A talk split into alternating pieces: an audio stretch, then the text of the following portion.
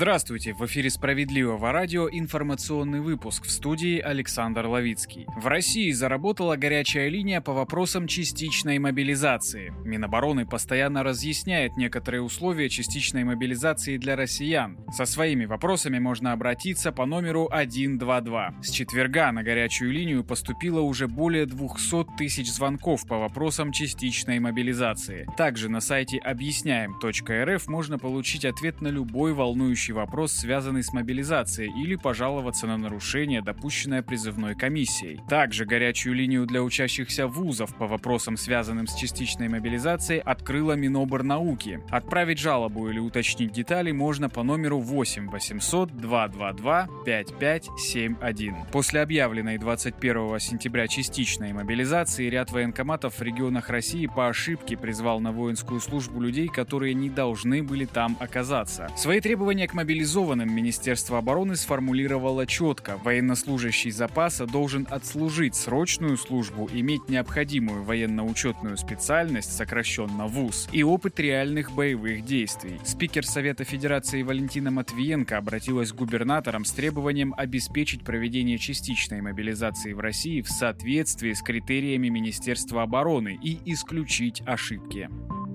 Сергей Миронов призвал Минобороны оперативно исправить ошибки мобилизации. Председатель партии «Справедливая Россия за правду», руководитель партийной фракции в Госдуме Сергей Миронов считает, что все незаконно мобилизованные граждане должны вернуться домой. Вредителями в погонах, которые берут всех без разбора, должны заниматься надзорные органы, заявил парламентарий. Полностью поддерживаю решение Верховного главнокомандующего о частичной мобилизации, но призываю организовать этот процесс крайне щепетильно сильно. Власти не имеют права скрывать собственные ошибки и возникшие перекосы. Их нужно не только признавать, но и оперативно исправлять. Конечно, погрешности имеют место быть, ведь система мобилизации не работала в таком режиме со времен Великой Отечественной войны, но нужно срочно наводить порядок и вводить меры ответственности для военных чиновников, убежден Сергей Миронов.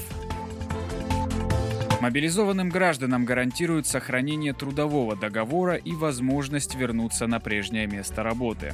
Также им предоставляют кредитные каникулы. Правительство Российской Федерации накануне утвердило постановление о сохранении рабочих мест для мобилизованных граждан. Необходимые для этого изменения уже внесены в особенности правового регулирования трудовых отношений. Согласно документу, трудовые договоры с гражданами, призванными по частичной мобилизации, будут приостановлены, но не расторгнуты а их рабочие места будут сохранены. Решение распространяется на правоотношения, возникшие с 21 сентября.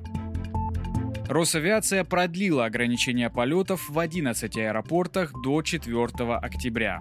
Режим ограничений на выполнение полетов в 11 аэропортах юга и центральной части России продлили до 4 октября. Принимать и отправлять самолеты по-прежнему не будут аэропорты Анапы, Белгорода, Брянска, Воронежа, Геленджика, Краснодара, Курска, Липецка, Ростова-на-Дону, Симферополя и Элисты. Это 34 раз, когда Росавиация продлевает действующие ограничения.